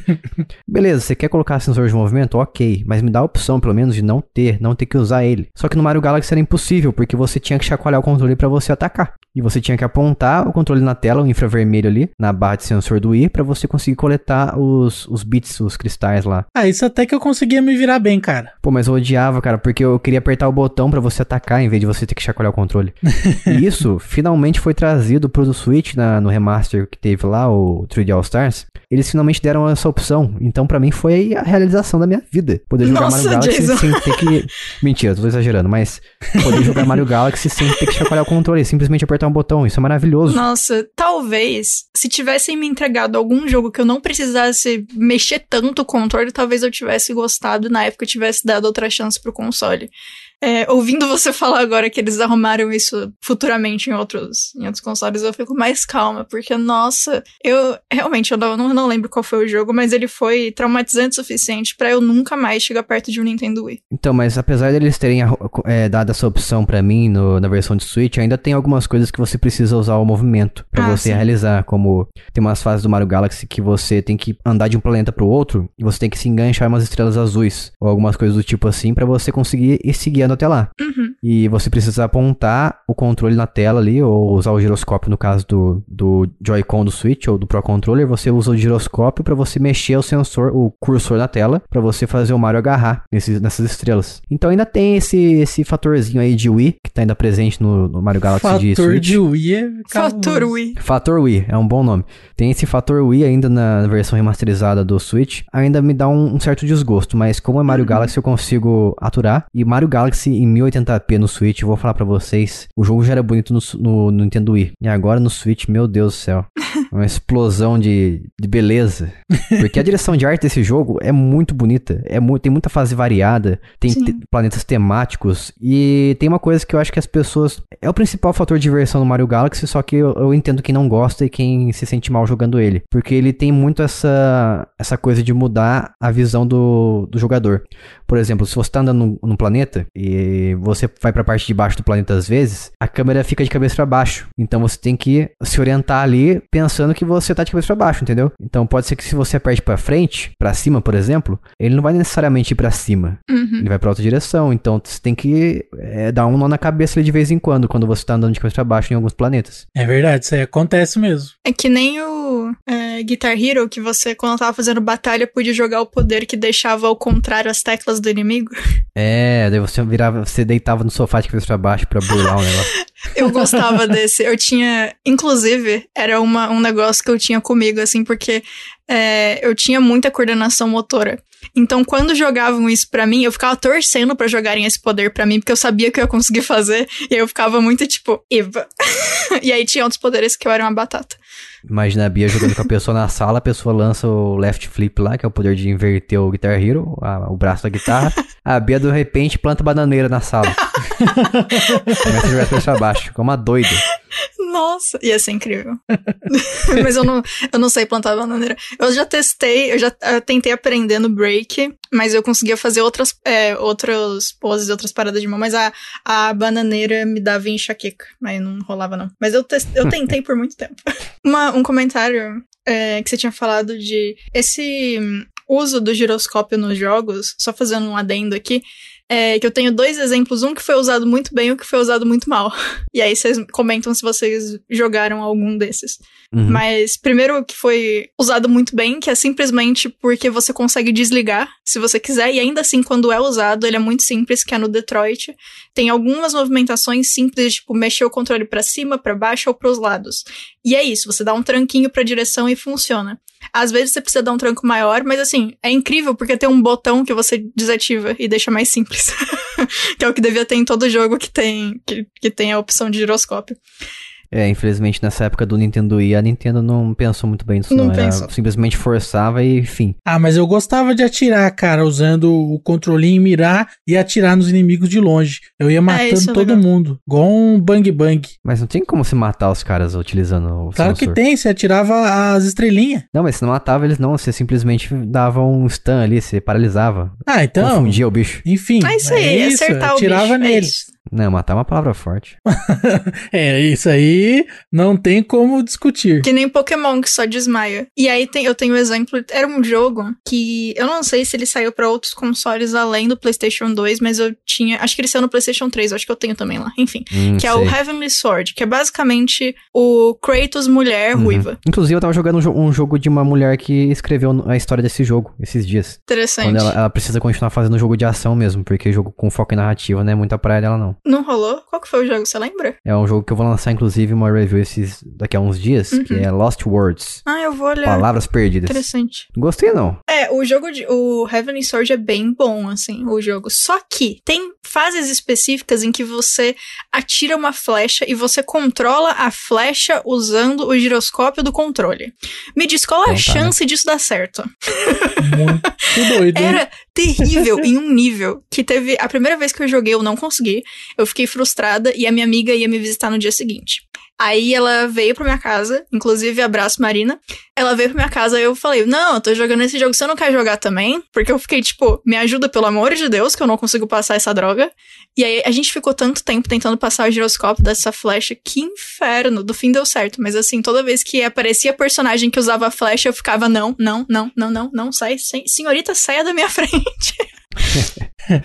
Mas deixando esse Nossa. fator ruim do Mario, do Mario Galaxy, que era o movimento, ele tinha seletor de fases também, que era bem bacana. Você tinha que ir liberando os, os planetas, e depois de uma certa quantidade de estrelas que você conseguia juntar ali, você liberava um novo planeta. E cada planeta tinha um tema diferente. Era um planeta com tema de, sei lá, de mundo do cogumelo, tinha um planeta aquático, um planeta de lava e tudo mais. E também tinha os power-ups que você conseguia. Tinha novamente a, a flor de fogo, que era maravilhosa. Uhum. Tinha outro que você conseguia nadar mais rápido embaixo d'água, se não me engano. Acho que você entrava num casco de tartaruga, não me lembro bem agora. Fugiu da memória. Só que tinha uma coisa que só veio acontecer no Mario Galaxy 2, que infelizmente foi um jogo que eu não joguei, que foi a adição do Yoshi. Colocaram o Yoshi no mundo 3D do Mario. Sensacional. Finalmente, né? Já era hora. Finalmente, é. Eu nem faço ideia de como seja isso, porque, como eu falei, nunca joguei o Mario Galaxy 2. E muita gente fala que ele é melhor do que o primeiro, porque ele aprimora muita coisa.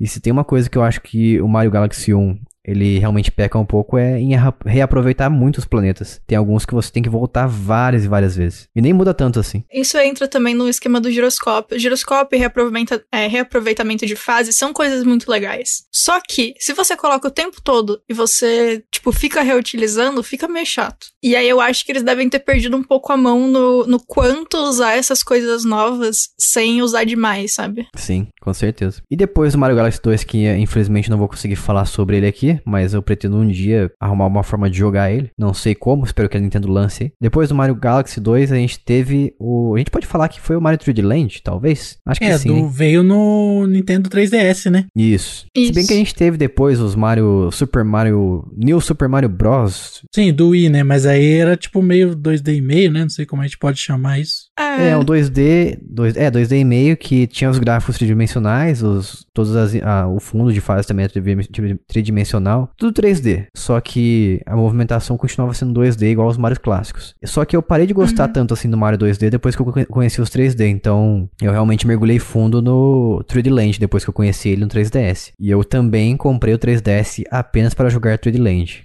Justo. Mais um jogo do Mario que me vendeu o console. Parabéns, Nintendo. Você conseguiu mais uma vez. Duas vezes você me vendeu. é- Três vezes, na verdade. Quatro? Quê? Quatro. Lembrando que agora Nossa, foi quatro. Não para de aumentar? Nossa, nossa menina. Lembrando que agora foi quatro vezes. Gente, ok. Porque o Nintendo Wii eu comprei por causa do Mario Galaxy. O 3DS comprei por causa do Mario 3D Land. O Wii U comprei por causa do 3D World. De certa forma, eu com- comprei o Switch por causa do Mario Odyssey. De certa forma. Ah, então mais ou menos. Mais ou 3,5. menos. 3,5, 3,5. Isso. Mas o Mario 3D Land, vou deixar o Lucas falar que ele também teve uma boa experiência com esse jogo. O Mario 3D Land, 3D Lands do Nintendo 3DS é o console, é o jogo que me fez comprar o console. Mais um Igual trouxa. o Jason também, mais um trouxa, otário, manipulado pela Nintendo. Nintendo. É, o meu, assim, não foi só esse jogo, mas ele foi um dos primeiros que eu comprei, porque eu sabia que quando eu comprasse o 3DS era um dos que eu queria jogar. Mas ele não foi o motivo em si, porque foi Kingdom Hearts, mas tá perto ali, porque foi o meu segundo jogo. então vamos dizer que foram três pessoas aqui. Apesar de ter sido uma manipulação, foi uma manipulação gostosa. Porque na Foi, época. foi bom ser manipulado. Foi bom porque na época os jogos da Nintendo não custavam 300 reais ainda, nenhum console custava 3 mil e poucos reais. Nossa, quanto que custava o 3D Land na época, você lembra? Se não me engano era 150, 120 reais por aí. Era por aí mesmo. Justo. Ah, faz sentido eu ter tanto jogo, então, em comparação com a galera hoje, né? Sem falar que eu comprei uma versão usada, eu paguei cerca de 50 reais. Não, não era uma versão usada, era uma cópia usada. Uma cópia era a versão Me usada. confundi aqui, me confundi. Uma comprei versão, cópia a, usada. a Used Mario Used 3D version. Land. Used version, né? Esse que tem mais fases. Versão que as pessoas revendem na internet, mas eu comprei uma, uma cópia usada de uma, uma pessoa na internet e paguei apenas 50 reais. Foi uma grande pechincha, valeu super a pena. Legal. E o que, que o Mario do 3D Land tem de diferente, Lucas? Ah, o gráfico em 3D é a mesma coisa dos anteriores, mas É. o console do Nintendo 3DS tem como você ver em 3D na tela sem óculos. Uau! Então, isso aí foi o que me ganhou. Eu achei isso aí esplêndido, magnânimo. Uma das coisas mais maravilhosas que eu já vi na minha vida. Jogava esse jogo, ficava vesgo pra jogar, né? Mas eu jogava esse jogo maravilhoso. Gostava muito, adorava jogar esse jogo aí no intervalo do meu trabalho. Almoçava rapidamente e corria jogar um marinho. Rapaz, tava viciado. Eu lembro dessa época aí. Né? Uma coisa que esse jogo tem, que inclusive me ajudou, porque eu era ruim demais, é que quando você morre muito, ele te dá uma roupinha da invencibilidade. Verdade, hein? Foi aí que começou. Foi aí que começou, não sei, mas a, a Nintendo começou a colocar umas opções de falar pra você que você é tão ruim que você precisa de ajuda. Você é tão ruim que você parece uma criança jogando. Vou te dar um power-up de invencibilidade aqui. Basicamente. Não sei se você é ruim ou uma criança que não sabe o que está fazendo. Toma esse aqui. E aí eu morria mesmo assim porque eu caía no buraco. Justo. Que incrível. Parabéns. É, ela é invencível, mas não faz milagre também, né? Isso. É. Mas é, é engraçado. A cada uma hora de Mario 3D Land com 3D ligado é 2% da sua visão que vai embora. Nossa, mano. Pô, não é assim também, vai. Não ah, é tão ruim. dá uma mano. dor de cabeça, hein, aquele treco. É, é brincadeira, mas, mas. mas ele usava. Eu acho que ele foi o jogo que mais bem utilizou o 3D. É verdade. 3D, 3DS. Quando eu queria demonstrar Uhum. pra alguém, era esse jogo aí que eu usava. Porque realmente nesse jogo ficava sensacional. Ele tinha uns puzzles, né? Que você ligava o 3D, você conseguia ver algumas coisas, assim, a profundidade das coisas. Você É. conseguia andar por trás delas e tudo mais. Uhum. Você tinha a roupinha de Tanuki, né? Não sei se você já falou, mas você voltava com a roupinha de Tanuki. Tinha, isso mesmo. Fenomenal. Usava o rabinho pra derrotar os inimigos. Você girava no Sim. chão, abaixava e girava no chão ali. É muito legal. Você passava por baixo de obstáculos com essa, com essa habilidade. Acho que só não é mais bacana no que veio depois, né? Que é o gatinho. É, o gatinho, o gatinho é, o- é o bicho, literalmente. Inclusive, eu não sei se eu tô lembrando certo, mas eu acho que o, o cartuchinho é o Mario com a roupinha de Tanuki, não é? Não, é o, o cartuchinho é o Mario simplesmente pulando e olhando pra uma direção. Qual que é? Eu tenho a memória de um quarto cartuchinho com o Mario de Tanuki. De qual que é? Vocês É lembram? o Mario 3. É? Ah, ok. Que, aliás, é, é outra coisa. É inimigos caracterizados desse jogo existiam também. Primeira vez que a gente viu. Os Goombas utilizando o rabinho de Tanuki. Então você derrotava alguns deles ali e eles é, deixavam cair esse rabinho. Daí você pegava e vestia a roupinha. Peraí, eu vou pegar o meu. Ele tá aqui do lado. Deixa eu pegar o joguinho rapidinho. Quero ver a caixinha. Como não podia faltar, tinha a flor de fogo. E o mais divertido, depois que você fechava o jogo, você pensava que tinha acabado. Não, tinha mais um monte de mundo pra você derrotar ali. Castlevania. Isso, tipo Castlevania, que você virava o castelo de cabeça pra baixo lá. O meu é o Tanuki mesmo. Então é uma versão europeia, talvez. Ah, o cartuchinho. Ah, entendi agora, entendi, entendi. É, eu imaginei que o Jason estava viajando também, porque eu lembrava disso. Eu tava falando da capinha, então eu falei errado. Não, não, a capinha é ele mesmo, mas. o- Inclusive, tem uma moeda aqui dentro. Ué, por que, que eu tenho uma moeda árabe? Dentro do meu Mario. Não faço ideia. É isso. Fica aí essa informação. Meu, minha versão, minha cópia do Mario tem por algum motivo uma moeda árabe dentro. Eu não sei de onde isso veio. Não é o Used Edition? E aí já veio com uma, pessoa, uma coisa da pessoa anterior? Ele não pertence Não, a assim, pessoa. É, de fato, a minha é uma versão usada que eu comprei quando eu comprei o The Ends With You nos Estados Unidos. Mas eu acho que essa moeda não veio junto. Deve ter sido algum amigo que eu fiz nessa viagem e me deu. E aí eu achei que ia ser incrível deixar dentro do Mario por algum motivo. Não sei. Deve ter sido isso. Bom, e depois o Mario 3D Land, naturalmente uma melhoria foi lançada depois pro outro console de mesa da Nintendo, e o que era bom ficou ainda melhor com Super Mario 3D World. Esse é porreta. Demorei demais pra conhecer ele, porque eu não sabia que o Wii U era um console depois do Nintendo Wii. Como assim? Eu achei que era o mesmo console. Eu achei que era um acessório Ué. apenas. Sério? Ah, Sério, e eu, não- nossa, eu não sabia da existência do Mario 3D World. Eu conheci numa festa que teve da firma no final de ano, que o nosso chefe levou o Wii U pra jogar. Eu lembro disso. Você lembra? Você tava lá, né? E, e ele apresentou esse jogo do Mario pra mim. E eu, primeira vez que eu joguei, já fiquei ensandecido querendo esse jogo. e eu comprei o Wii U apenas pra jogar Mario 3D World. Também Mario Kart, né? Que é um spin-off. Mas esse foi o meu fator que fez comprar. E esse jogo, além dele ser muito divertido eu ser muito apaixonado pelo Mario 3D Land na época, você podia jogar em até quatro pessoas. Que era uma bagunça desenfreada. e era uma coisa que eu já tinha conhecido no Super Mario, New Super Mario Bros. de Wii, que você podia jogar com quatro pessoas pela primeira vez. É verdade. E depois, quando juntou as duas coisas, o, o que eu gostava de duas formas diferentes, o multiplayer do Mario com o 3D, então pra mim foi o, Mario perfeito. Tanto Bem que eu vou louco. falar aqui logo de cara que é o meu Mario preferido de toda a vida. Justo. Que isso, cara? Que opinião certa? Você ia falar que é outro jogo? Não, eu ia falar isso mesmo. Ah, Perfeito. parece que me conhece então. Eu te conheço, rapaz. Você acha o quê? Mas o porquê que eu gosto tanto de Mario 3D World e eu acho que ele é o meu preferido da vida? Porque ele pega tudo aquilo que o Mario 2D fazia e colocou no mundo 3D. Uhum. que é você ter o início, meio e fim da fase. Então todas as fases seguem uma linha mais arcade. Você não tem que revisitar a, fa- a fase várias vezes, exceto se você deixar passar alguma coisa, né? E você quiser fazer 100%. Você não tem que revisitar as fases várias vezes para fazer missões diferentes. Simplesmente você tem um ponto, você começa, você vai, pega as coisas ali, você vai explo- explorando a fase à medida do possível, e você chega no final que é a bandeirinha, que você, o mastro com a bandeirinha, assim como era nos jogos clássicos. É, no 3D Land também é assim, né? Sim, também, realmente. O Mario 3D World, ele é uma evolução supra-sumo do Mario 3D Land. É, a única coisa ruim é que daí não tem a feature do 3D, né? Eu falo pra você que eu nunca senti falta, viu? Ah, eu sentiria, cara, porque eu gosto muito dessa funcionalidade. É, Realmente eu não senti falta, não. E foi lançado finalmente, eu esperei por muitos anos a Nintendo relançar ele pro Nintendo Switch. Ele finalmente chegou esse ano, em fevereiro.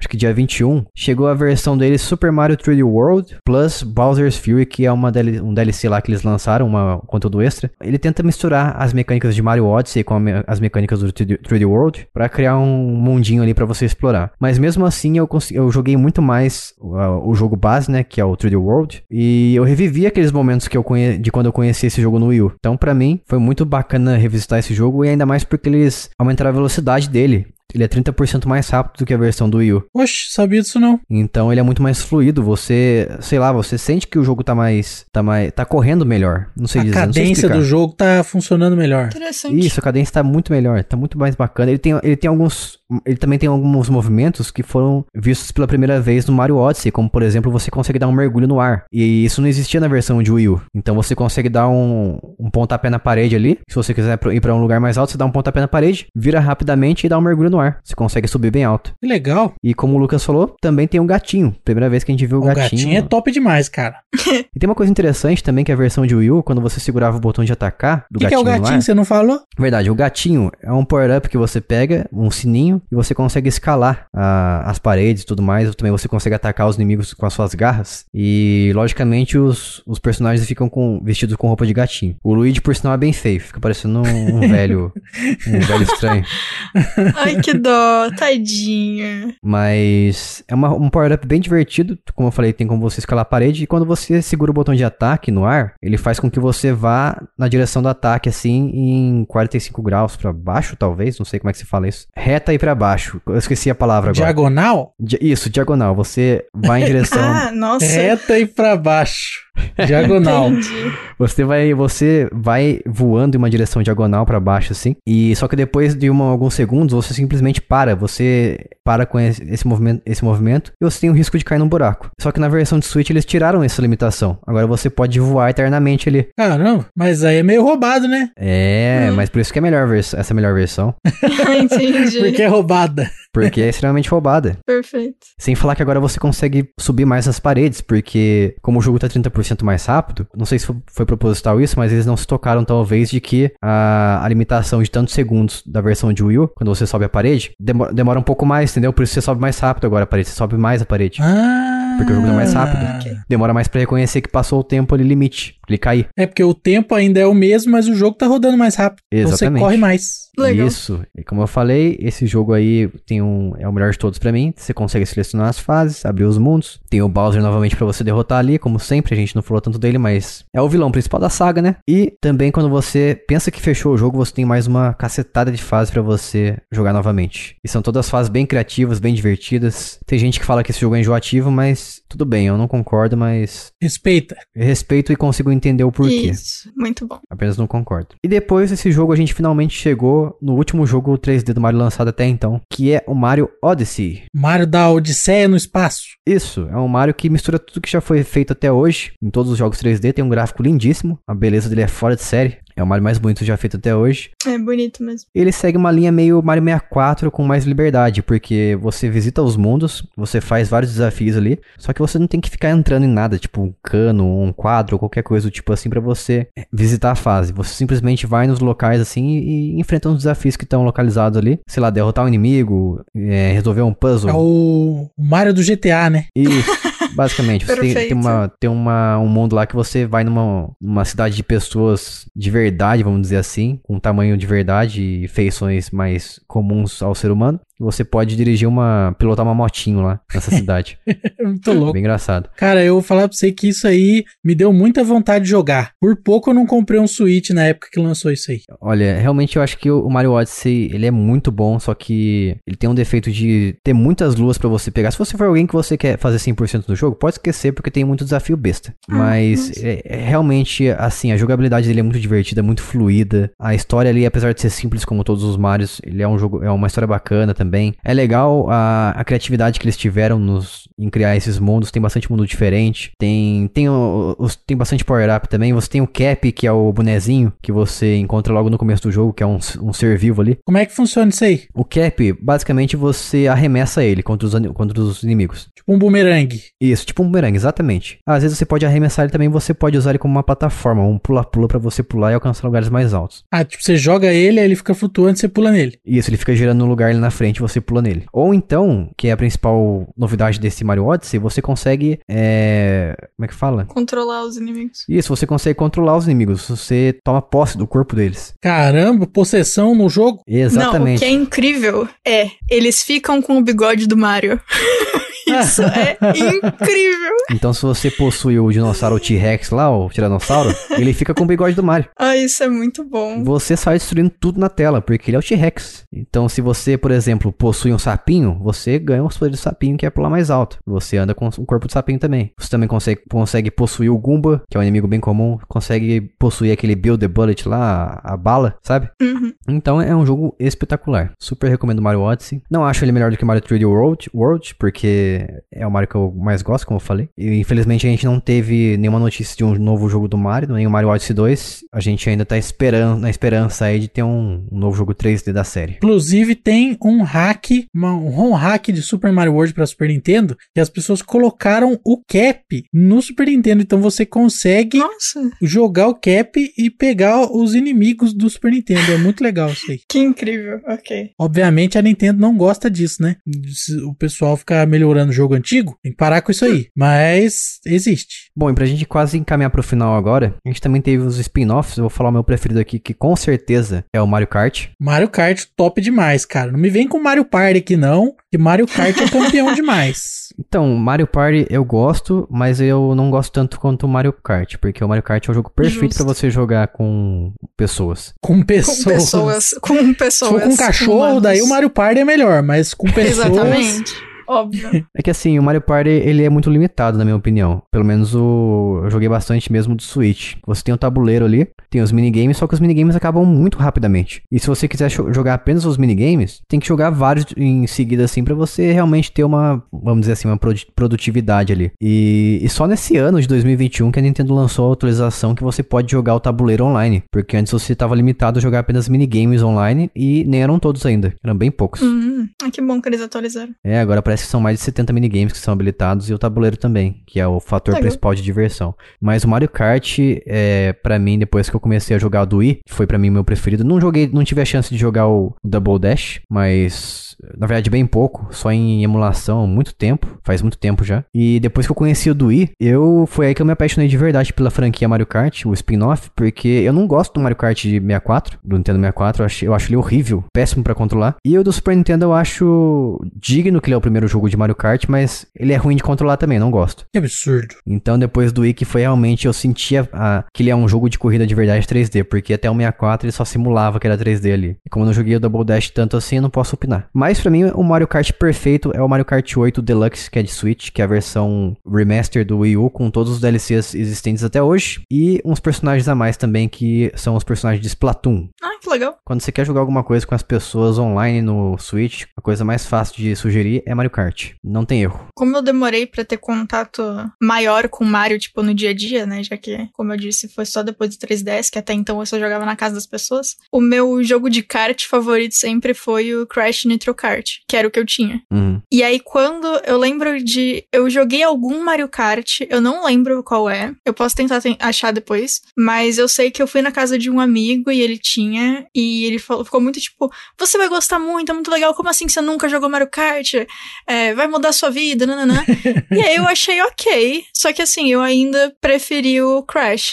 Então a minha relação com Mario Kart é: eu sei que existe, eu sei que a galera adora. Se eu tiver opção, eu vou jogar Crash. Então. É isso, desculpa. Crash é muito superior, não tem como. Eu acho o Crash superior por um simples fator que é você tem um modo história. Ah, isso é bom mesmo. É verdade. Apesar, É. do Mario, apesar do Mario Kart ser um jogo bem acessível pra quem não manja tanto, porque ele dá muita chance pra você passar lá na frente de todo mundo, ele é muito focado no arcade, então não tem muito desenvolvimento de, Uhum. De história, de evolução ali. Você não abre tantas coisas. Você praticamente só abre peças pro carro. E Uhum. nada além disso. Você não tem um senso de dever sendo cumprido ali. Ah, E eu gostava bastante de jogar a campanha do Crash Nitro Kart. Gostava muito mesmo. Uhum. Achava bem divertido. E eu não sei, é, assim, eu não lembro qual pista, qual, na verdade eu joguei mais de uma, de uma partida do Mario Kart, mas eu não lembro quais pistas foram. Mas eu sei que eu senti que as pistas do Crash eram mais interessantes também. Não sei se eu joguei as pistas erradas do, do, do Mario, não sei. É, de fato, as pistas do Mario Kart, eu, eu acho, assim, minha opinião, eu acho elas bem mais simplistas do que as pistas do Crash Team Racing. Uhum. É tudo muito normalzinho. É, eu tive essa impressão. Eu achei que eles podiam ter feito mais, eu não- não sei. Mas, de novo, é porque a minha experiência começou com Crash, né? Então, talvez a galera que começou com o Mario de fato tenha uma visão diferente. Uhum. É, eu comecei com Mario de fato. E aí, qual que é a tua opinião? Você acha que as pistas estão de boas ou você gostaria de pistas mais malucas que nem as que tem no Crash? Eu acho que o Crash é bem criativo, mas é, ele é muito restritivo por causa do, do drift dele. Porque se você souber fazer drift bem feito no Crash e souber as manhas, não, não tem como você. Não tem como uma pessoa que acabou de começar a jogar vencer você. É bem é, isso difícil. é verdade. Uhum. Então o Mario ele sai nessa vantagem porque ele é realmente acessível pra qualquer pessoa jogar. É, faz sentido levando em conta que o Mario foi feito pra você jogar com as pessoas e não sozinho, né? É, tipo, o Crash, o Crash tipo, justamente por ter a campanha, é um bagulho que assim, é, a gente sabe que a maior parte do jogo provavelmente você vai jogar sozinho, até pra poder abrir mais pista e tal, e depois você vai chamar seus amigos. Então tem essa Uhum. diferença, né? Faz É, sentido. mas essa funcionalidade também do Mario Kart é um negócio que ele afeta negativamente o gameplay, né? Porque aí Ah, você mata a, a competitividade do jogo também. Tem isso. Uhum. Então, é, você tira o fator aprendizado e começa a dar power-ups fortes para as pessoas que acabaram de começar a jogar chegar na frente. Isso, assim, para fator de competitividade, isso não faz nenhum sentido. A não, Não. ser que você, pelo menos no Mario Kart do Switch, você consegue configurar os tipos de itens que vão aparecer. Ah, isso é interessante. Já dá uma equilibrada melhor. Mas eu queria fazer uma- apenas uma menção honrosa aqui de um spin-off que eu gosto muito do Mario, que é o- um dos jogos que eu mais joguei na vida de Mario, que foi o Superstar Saga Mario Luigi, um RPG de Game Boy Advance, que eu achei incrível porque eu não sou muito fã de, de RPG de turno mais, porque eu acho muito maçante. Só que esse jogo ele tem uma interatividade que te obriga a você ficar atento em cada batalha. Que é quando o inimigo vai atacar você, você consegue desviar dele se você quiser. Se você apertar o botão no momento certo. Ou também você consegue desviar dele e ao mesmo tempo você consegue pular em cima dele e, e, e dar dano nele. Então você tira a vida do inimigo enquanto você desvia. Então eu achei muito interessante na época que eu conheci esse jogo e pra mim ficou sendo um dos meus RPGs favoritos de turno desde então. Fica a menção honrosa. É, eu tenho. Eu não sei se vocês jogavam os outros jogos também. Tipo, o. Eu tenho o Luigi's Mansion Dark Moon, por exemplo. Horrível, Luigi's Mansion, Ela- odeio. Odeio. Gosto Eu- bastante. Hater, hater. Eu não joguei tanto, mas não foi porque eu não gostei. Foi porque os outros jogos que eu tinha me chamavam mais atenção. Tipo Kid Icarus e The Order of You, Kingdom Hearts e o Mario 3D Land. Eles me chamavam mais atenção do que o Luigi. Então eu joguei bem menor, bem menos tempo, muito menos tempo esse. Mas eu não achei ruim, não. Eu só achei ele menos interessante que as outras opções que eu tinha na minha mesa no, no, no momento. Jogo de Mario sem o Mario é golpe. assim? Deixa o Luigi ter o tempo dele, tadinha. Mas eu não joguei os outros, eu só joguei esse do. Eu acho que é o Dark Moon que eu tenho. Que eu abri, eu fiquei com preguiça de levantar de novo, eu tô vendo as capas na internet. Eu acho que é essa capa que eu tenho. Do 3DS só tem Dark Moon. Então é esse mesmo, perfeito. Que bom.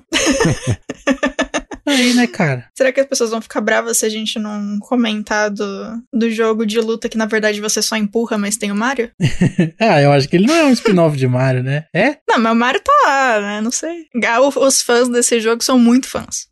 É, o jogo chama Mario Bros, ele chama Smash Bros. Então, eu acho que na verdade é um jogo do Mario. Justo, bem colocado. Aí, ó. Será que o Mario foi benevolente o suficiente pra deixar eles mudarem o nome só porque, ah, as outras franquias vão ficar tristes, né? Pode ser. Falamos de Mario então? Falamos tudo que a gente tinha pra falar? Falamos. Então vamos encerrar aqui falando o que, que qual que é a importância de Mario pra nós. Pra mim, Mario é, é sinônimo de videogame desde sempre. E sempre que lançar alguma coisa relacionada a Mario, eu sempre vou ter interesse. Só que infelizmente o preço que é cobrado pelo personagem, né? Por ser um personagem da Nintendo, primariamente da Nintendo, O custo Mario. o custo Mario, a taxa Mario é, é desanimador. É. Mas o personagem e os jogos dele são incríveis e é, é muito difícil você ter, um jogo dif- ruim do Mario, da franquia Mario. Então, sempre que eu pensar em Mario, eu vou pensar que é sinônimo de qualidade e, e que eu posso confiar de que vai ser um bom jogo. Passo minha vez para o Lucas. Quem é Mario pra você? Significa Mario? Quem é Mario? Ah, Mario é aquele velho lá bigodudo, né? Do videogame, né?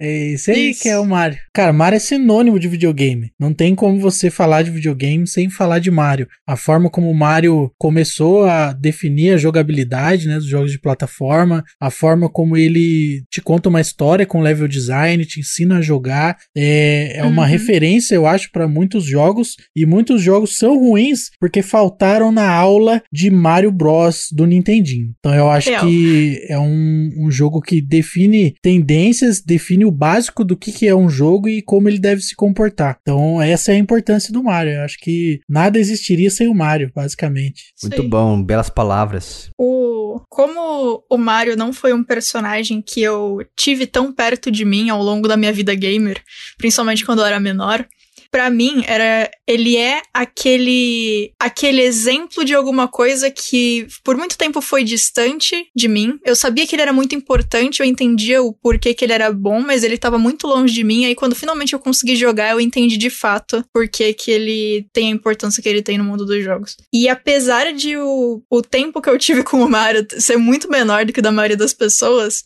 é, ele ainda é o primeiro personagem que eu penso quando eu penso em jogo no geral. Então, realmente é um símbolo muito forte, assim. Parabéns pra Nintendo. E principalmente pelo todo o fator do level design incrível que vocês fizeram. E continue assim, por favor. Traz mais jogo do Mario. E traz. Podia ter mais um jogo pro 3DS, né? Pra eu conseguir jogar.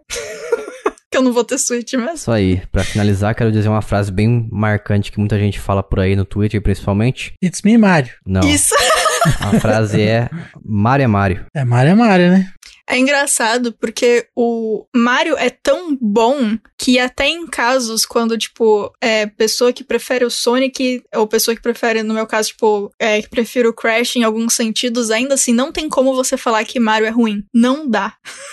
É, estaria, estaria mentindo, né? Dá, Estaria mentindo, você exatamente. estaria mentindo. Nintendo provando que ela não só sabe fazer jogos bons, como sabe fazer mascotes inesquecíveis. Parabéns. Isso aí. E tem também o, o fator que toda vez que alguém fala de Mario, uma parte sombria da minha mente lembra daquele filme em live action. Fica aqui também esse comentário pra Horrível, levar com né? vocês aí que esse filme existe. Queria lembrar a todos. Muito bom. E assim encerramos esse episódio de hoje. Muito obrigado a você que ouviu. E. Ah, tem, a gente também tem que falar o nome do jogo do Jogando com a Sua Mente, que foi o meu, que o Lucas esplendorosamente. Esplendorosamente é uma palavra? Eu acho que É. Nossa. que o Lucas esplendidamente acertou, que era o Diddy Kong Racing. Você aí, jogo de 64, né? Jogo de corrida, clone do Mario Kart. Clone mais bem feito do que Mario Kart, diga-se de passagem. Ó o hater de Mario Kart 64 muito superior, muito superior ao Mario Olha Kart, esse só. Diddy Kong- Diddy Kong Racing. E eu fico muito triste que ele não foi relançado depois. Então, fica aí o meu apelo à Nintendo, relance Diddy Kong Racing. Faça a minha alegria, por favor. E eu sei que vai custar 300 reais, mas Ai, que triste. só lançar tá Vai bom. Não, não vou comprar, eu vou, vou esperar baixar o preço. É só pra saber que existe, né? Só pra saber que eh, os fãs foram ouvidos, os fãs de Diddy, Diddy Kong Racing. Aliás, fãs de Diddy Kong Racing, comente nesse episódio aí. Apareçam se é que vocês existem. Com certeza Nossa. existem. Pessoas sãs existem em todos os lugares do mundo. Gente. Novamente, se você, como toda uma semana a gente diz aqui, se você quiser falar com a gente de forma direta, você pode mandar um e-mail para contato arroba jogandocasualmente.com.br ou acessar o grupo do nosso podcast lá no Telegram, que é um mensageiro muito melhor do que o WhatsApp, que é t.me barra jogando casualmente. E Lucas, se a pessoa gosta do nosso trabalho aqui, do nosso podcast, do nosso conteúdo, como que ela faz para nos apoiar financeiramente? É necessário mover a mão invisível do mercado se você quiser que esse podcast continue existindo. Para isso, você acessa apoia.se barra jogando casualmente. E aí você pode apoiar-nos e fazer parte do nosso grupo secreto dos apoiadores, se você quiser, lá onde a gente conta muitos segredos da vida. A gente revela, nós somos o oráculo da vida, então nós revelamos segredos da vida ali naquele Uhum. aquele grupo onde as pessoas somente buscam conhecimento. Busca um comercimento? Buscam comercimento com o ET Bilu. Isso aí. E a partir de 5 reais você já consegue receber os nossos benefícios de ser um apoiador, que são os podcasts bônus, os podcasts padrões adiantados. E na quinzena que a gente não tiver pelo menos um apoiador, você vai ouvir Notícias Casuais exclusivamente. Você e o grupo de apoiadores também, porque é uma forma da gente agradecer as pessoas que nos apoiam, dando essa exclusividade. Pra quem não conhece, Notícias Casuais é o nosso podcast spin-off, que alterna toda semana entre esse podcast principal que você está ouvindo e entre ele mesmo. Nossa, que frase, hein, Jason? Parabéns. Eu sou o rei do português. Com certeza. Veio pra confundir, igual o mestre chorão. Isso aí, eu sou o rei, o rei do português. Entendi. E assim a gente encerra esse episódio. Até a próxima semana. Um beijo, tchau. Tchau. Aloha!